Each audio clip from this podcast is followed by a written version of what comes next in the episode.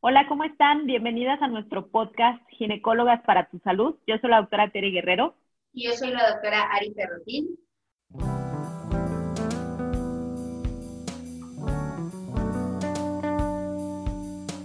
Y bueno, el día de hoy tenemos un tema continuando acerca de los trastornos del ciclo menstrual. Ya hablamos acerca de lo que es el retraso en la menstruación y ahora vamos a ver pues lo contrario hasta cierto punto, que es el sangrado menstrual abundante. Esto es algo que la verdad recurre mucho en la consulta, tanto algo que les llama la atención que acaba de empezar, ¿no? Y fíjate que desde el ciclo pasado, el mes pasado, estoy viendo que sangro más, que son más coágulos, que es más abundante, o de pronto seguro te ha pasado, Tere, que es, siempre he sido así, ¿no? Yo siempre he sangrado un montón y pues siempre me había llamado la atención, pero hasta apenas acudo a consulta. Y creo que esto es muy importante porque muchas veces no dimensionamos qué tan grave, ¿no? Puede llegar a ser un sangrado abundante, tanto de forma aguda en ese momento, como de una forma crónica que llevemos ya, ya muchos años sangrando así y pues por eso queremos hablar con ustedes de, sobre todo, qué es normal, qué no es normal y qué tenemos que hacer. Exactamente. Y pues bueno, justamente ya si buscan en el historial de los podcasts, van a ver que ya alguna vez hablamos acerca de lo que es el ciclo menstrual, ¿no? Acerca de la duración, en qué se divide, en qué consiste. Pero bueno, vamos a repasar un poquito acerca de qué es lo normal, ya lo dijiste, Ari, qué es lo normal en la menstruación, hablando específicamente en duración y en cantidad siempre que ustedes van a una consulta ginecológica, si se fijan, nos detenemos un poquito en, lo que es la parte de la menstruación. Para nosotros como ginecólogos es súper importante, nos da muchísima información el interrogar las características del ciclo menstrual. Entonces, hablando de cuánto dura y en qué cantidad, de manera normal, la menstruación la contamos desde el día que empezamos a sangrar, así sea poquito o mucho, a partir del primer día de sangrado ese día lo vamos a contar como el día uno de nuestro ciclo. Y la duración normal de un ciclo va de los tres a los siete días en promedio. Ya dependerá mucho de los factores eh, genéticos, de la complexión de la paciente, de si en su familia tienden a hacer menstruaciones abundantes, escasas. Y en cuanto a cantidad, deben de saber que sí hay una cantidad normal de menstruación. Actualmente les digo, con la copa menstrual a mí me encanta porque ahora podemos cuantificar y ustedes mismas pueden cuantificar qué tanto menstruan y deben de saber que la cantidad normal de menstruación va de los 30 a los 80 mililitros aproximadamente. Hay algunos libros que nos pueden dar de margen hasta 120 mililitros, que ya, ya es mucho, ¿verdad? Pareciera que es muchísimo, ¿verdad? Ustedes cuando ven a veces en la toalla o en la copa el sangrado menstrual, pueden sentir que es muchísimo sangrado, pero realmente cuando ya se cuantifica es este promedio, ¿sí? Vamos a quedarnos entre 30 y 80 mililitros, que es lo que la mayoría de las mujeres vamos a menstruar. Esto es durante el ciclo. Ustedes probablemente sientan que menstruan como un litro, ¿no? Cada que llega la menstruación, pero realmente este es el promedio. Ajá, entonces de aquí vamos a partir para que ahorita que hablemos acerca del sangrado abundante, pues bueno, sepamos cuándo no es normal. Sí, creo que yo también agregaría que algo muy interesante en nuestro cuerpo, también creo que lo platicamos ya previamente, el metabolismo del hierro de la mujer es bastante especial, es decir, dense cuenta que estamos totalmente preparadas para poder perder sangre, que pues no puede llegar a ocurrir en, otro individuo, pero que estamos programadas para poder perder sangre, como dices, esos mililitros, cada entre 25 y 35 días y, estar sanas y estar bien y saludables para hacer ejercicio, para hacer tu vida diaria. Entonces creo que eso también es algo muy importante con respecto a la normalidad. Es decir, oye, pues yo estoy programada para sangrar estos mililitros cada 30 días y también me siento bien, ¿no? También puedo seguir mi vida, cosa que con el sangrado abundante es algo que muchas veces ustedes, antes de darse cuenta de la cantidad, sí pueden decir, oye, pues es que cada vez que me toca la regla, como sangro mucho, pues me siento súper débil, súper cansada, dejo de hacer cosas, tardo días en volverme a sentir bien. Entonces también eso es algo muy importante con respecto a si mi sangrado me está afectando o no, si me toca tomar complementos o modificar mi alimentación por el exceso, ¿no? De sangrado.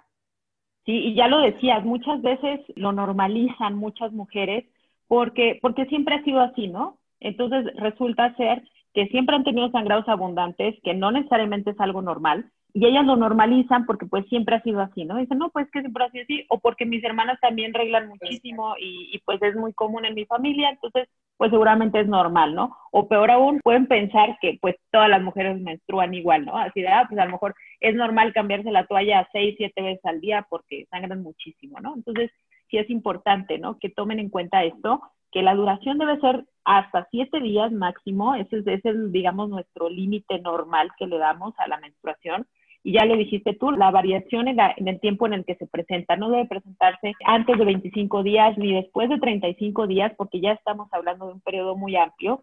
Entonces, sí hay que tomar en consideración esos, esos factores. Y bueno, Ari, hablando específicamente de cuáles pueden ser las causas de que una paciente tenga un sangrado abundante. Causas hay muchísimas. Yo en, en la consulta me gusta como ponérselos un poco más práctico para que podamos entenderlo. Casi siempre les digo, hay muchas causas, podemos encontrar diferentes enfermedades, pero las más frecuentes y las que nos interesa, sobre todo en la consulta diagnosticar a la brevedad, son causas hormonales o lo que yo diría como causa orgánica. ¿Y qué quiero decir con esto? Con orgánico es que hay algo en el interior de nuestro aparato reproductor que hace más sangrado les vamos a, decir nombres por si les suenan, pero bueno, si no, eh, esperamos explicárselos en otros capítulos. Puede haber la presencia de más tejido en el interior del útero, es una capa que llamamos endometrio, que este es el que se descama con la menstruación, y que lleguemos a formar como nodulitos que se llaman pólipos, que estos tienden a sangrar, pueden favorecer más sangrado. También hay otra condición que se llama hiperplasia del endometrio, es decir, crece de más este endometrio, y en lugar de llegar a los milímetros normales para tener un sangrado, como decías tú, dentro de la normalidad, de pronto es el doble o el triple o eh, incluso puede llegar a crecer de manera desproporcionada durante todo el ciclo y entonces tener mayor sangrado. En cuanto a otras cuestiones orgánicas, también si los han escuchado, estarían los miomas, son conocidos, pero a veces no saben bien diferenciar, ¿no? ¿Qué es un mioma? Me dijeron que tenía miomas y dice que es. Pero bueno, básicamente también es más tejido tipo de la capa del útero, que estas, estos se hacen como, como nódulos, como, como bolitas, le llamamos tumoraciones, que son benignos, pero que igual al ser más tejido y dependiendo del sitio en el que se encuentren, pues también nos pueden llegar a generar sangrados más abundantes.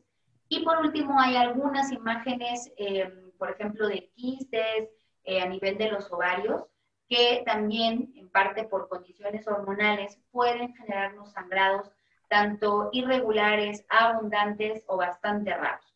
Entonces, eso de diría yo que es como lo orgánico, que dentro de lo que cabe, pues podemos descartarlos o diagnosticarlos con un ultrasonido, ya sea pélvico o vía vaginal. Y la causa hormonal, la causa hormonal sí es para un capítulo solito, porque hay muchísimos desajustes hormonales. Muchísimas. No solo, sí, no solo ginecológicos, sino que también pueden interferir hormonas eh, tiroideas, hormonas que se secretan a nivel del cerebro, eh, sustancias químicas que pueden alterar nuestro ciclo menstrual y que para ello, pues muchas veces les vamos a pedir algún estudio de laboratorio. Esas diría yo que serían como las causas más frecuentes, ya si llegáramos a, como decías tú, ¿no? algún evento familiar, oye, todas las mujeres de mi familia o que estemos pensando en algún otro tipo de enfermedades de la coagulación, pues ya obvio, son otros estudios y son, son un poquito más de, consultas. No sé si me faltó alguna, tú me dirás, pero creo que son como las más frecuentes, ¿no? Sí, son prácticamente las más frecuentes que pasan. Yo creo que la más, la más frecuente y la que no está tan asociada tal vez a un padecimiento serían los extremos de la vida, ¿no? Es decir, cuando se da la menarca, los primeros ciclos menstruales, es, es, muy frecuente también que los primeros ciclos sean medio raros, ¿no? Medio abundantes o nunca falta la, la clásica historia de la niña, pues que le llegó su primera menstruación y estaba en la escuela y bueno, fue una cosa terrorífica porque sangró muchísimo y bueno, fue un caos, ¿no? Ese es, ese es un extremo. Y si nos vamos al otro extremo ah, de la vida reproductiva, que sería el climaterio, la menopausia, también es muy frecuente que las pacientes acudan a consulta y nos dicen, oye, es que sabes que acabo de tener un sangrado tremendísimo, este, me manché, estaba trabajando y cuando me levanté la silla, bueno, manché, había mucho sangrado, no me había pasado antes, o resulta que ya mis reglas están bien raras y entonces ya no sé si me va a bajar poquito o muchísimo. Entonces, en los extremos de la vida, esto es, es hasta cierto punto frecuente, pero Cuando ya no estamos en esas condiciones, cuando es una paciente que no ya tiene varios años de estar menstruando o no está ya eh, cerca de la menopausia y empieza a tener estos sangrados abundantes, pues sí, definitivamente, ¿no? Tenemos que, tenemos que investigar y, rascarle un poquito ahí a, ver cuáles son las causas que, que, lo están provocando.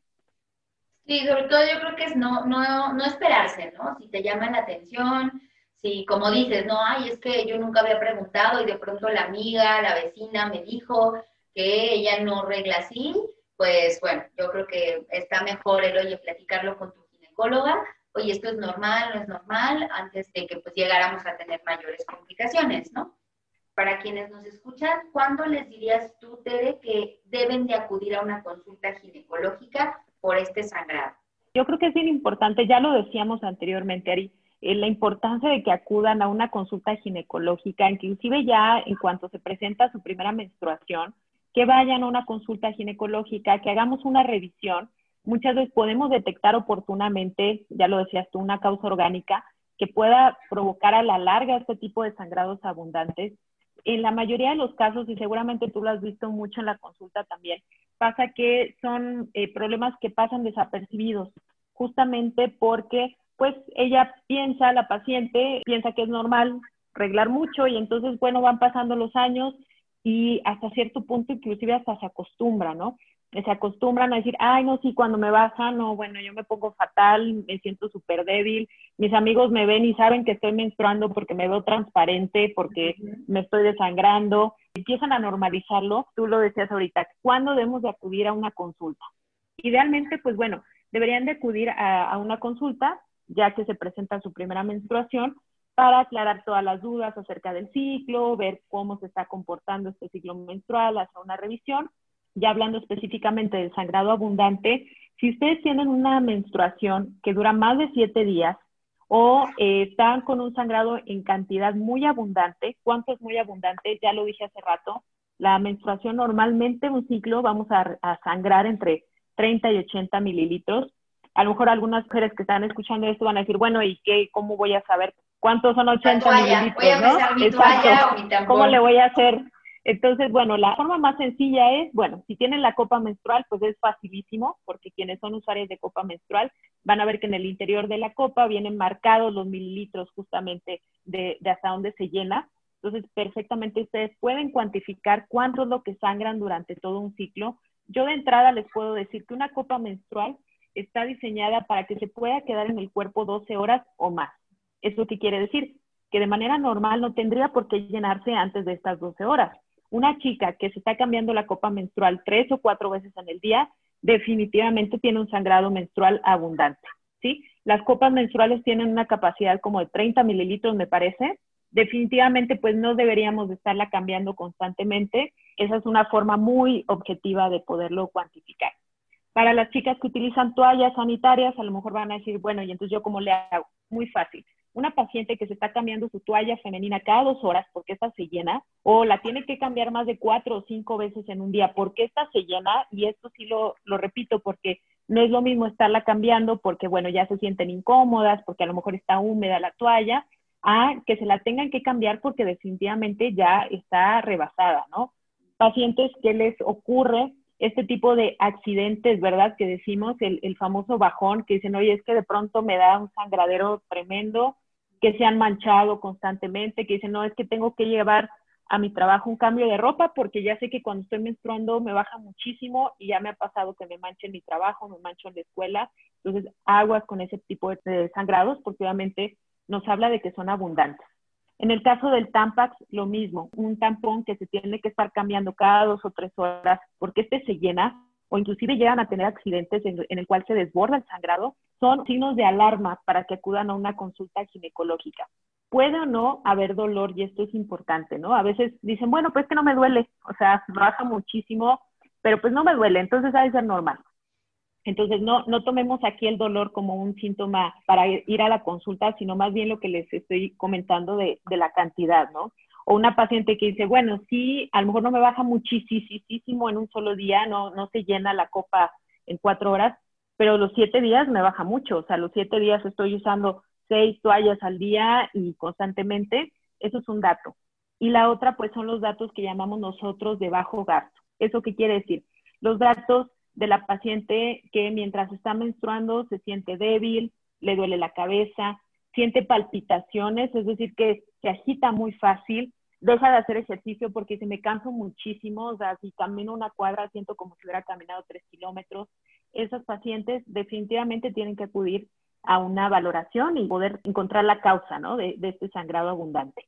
Creo que eso es súper importante porque ya les acabas de dar muchísimos datos como para, para que si ustedes se sienten identificadas sean focos rojos, ¿no? Porque a mí me pasa en la consulta que, como dices, las ves entrar y están color papel, te cuentan que, que, antes hacían un buen de deporte o son mujeres que realizan algún trabajo, sea en casa o fuera de casa, que realmente es extenuante. O sea, de pronto me ha tocado, yo soy maestra de kinder, tienes, no sé, 12, 15 niños que obviamente te cuesta trabajo, mujeres profesionistas que también dices, oye, es que estás, no sé, 8, 6, 8 horas en la oficina, subes, bajas, eh, no sé, eres ingeniera eh, o mujeres de, que eh, trabajan en casa, oye, pues atiendes niños, limpia la casa, limpia, y de pronto ellas mismas te dicen, es que ya no puedo como antes, ¿no? Ya me fatigo. Realmente creo que esto sí es súper importante que no se esperen, porque vuelvo con la capacidad de nuestro cuerpo de resistir. Hay un elemento en la sangre que entre otros, ¿no? Pero que, tomamos en consideración, que es la hemoglobina. Y en ciudades como, como la nuestra, digo, en general, más o menos, las mujeres debemos estar entre más o menos 12 a cuando mucho 14, 16 gramos de hemoglobina. Y de pronto les pides el estudio y te llegan con 5, con 7. Y dices, mujer, ¿cómo has estado viviendo, no? El cuerpo es increíble. Dices, bueno, pero si, si los libros dicen que alguien con esa hemoglobina no podría pararse, y ves a la paciente que va a trabajar y dices, bueno, es increíble la capacidad del cuerpo de compensarlo, ¿no? Pero como yo también les digo en la consulta, si nuestro cuerpo es increíble, tiene una capacidad impresionante para, para compensar ciertos problemas que llega a tener, como en el caso de la menstruación, que al final es una pérdida sanguínea, pero tiene un límite, tiene un límite y entonces, bueno, si nosotros forzamos ese límite del cuerpo, puede llegar un punto en el cual ya no, ya no le es posible a nuestro cuerpo compensar esta pérdida de sangre, ¿no? Y es pues cuando, como dices tú, nos llegan color papel a la consulta. Y bueno, yo creo que también está importante que les comentemos un poquito en qué consiste el, estudio de esto, ¿no? Ya, ya más o menos se los hemos estado diciendo, pero pongamos, bueno, que ustedes están padeciendo este sangrado abundante, ya se dieron cuenta que sí es una menstruación que excede los límites, acuden a su consulta y bueno, pues obvio, principalmente como todo médico vamos a hacer una historia clínica. Y si obvio, seguro, seguro te ha pasado, pero muchas pacientes es hasta ese momento que les decimos, oye, es que sangras mucho, ¿no? O sea, yo arreglo ocho días, de los cuales yo siento abundante seis, ¿no? O siete días. O yo voy teniendo cada dos, tres meses una regla de 15 días. Y es ahí en ese momento donde, oye, no, esto, esto no es normal, vamos a checar las cantidades y demás creo que la historia clínica es muy importante. Y segundo, como ya les decía anteriormente, sí podemos usar eh, o pedirles algún estudio, como serían un ultrasonido en el cual vamos a eh, observar sus genitales internos.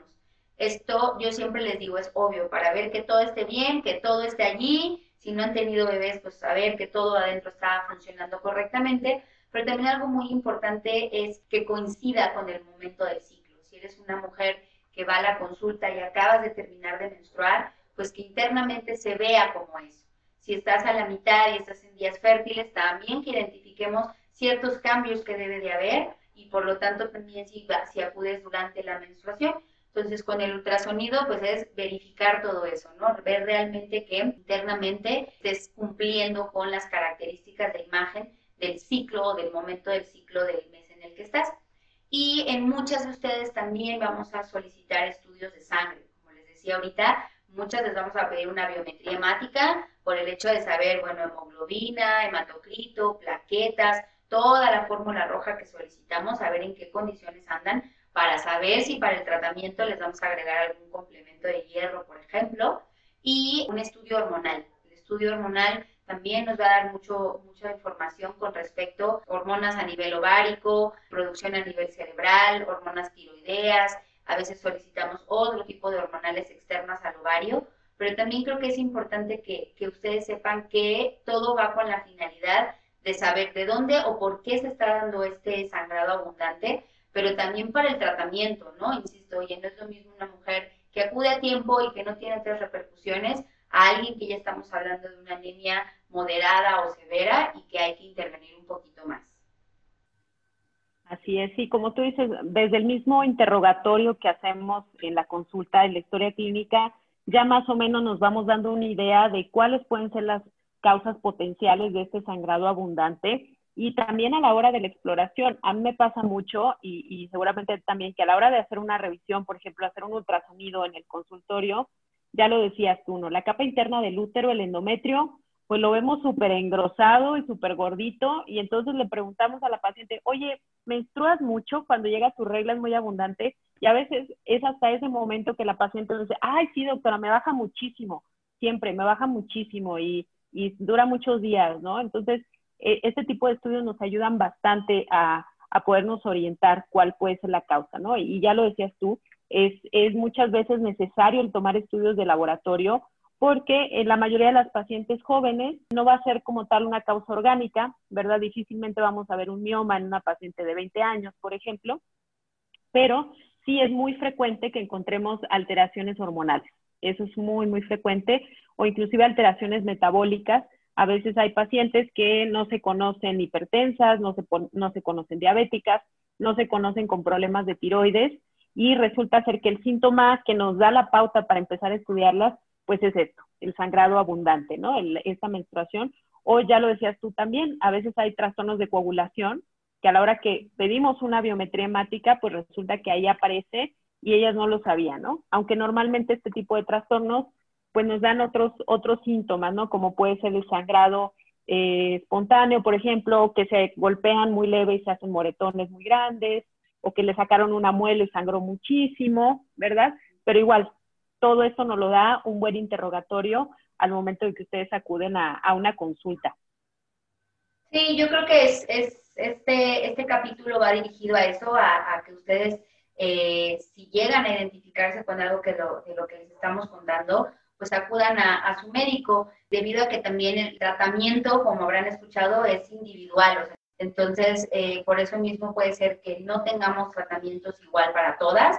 Eh, hay tratamientos también hormonales, obviamente hay algunas cirugías, cirugías menores, cirugías mayores, el tratamiento es muy, muy diverso, pero este capítulo, eh, por lo menos a, mi manera de conclusión, es para que ustedes identifiquen estos focos amarillos de decir, hoy creo que eh, algo de lo que dijeron las doctoras esta vez, creo que me suena, creo que me pasa, o bueno, si no a ti, a, alguien, ¿no? A mi amiga, como tú decías, no a mi amiga que siempre falta cuando te toca la regla y nos dicen que es porque le da miedo mancharse.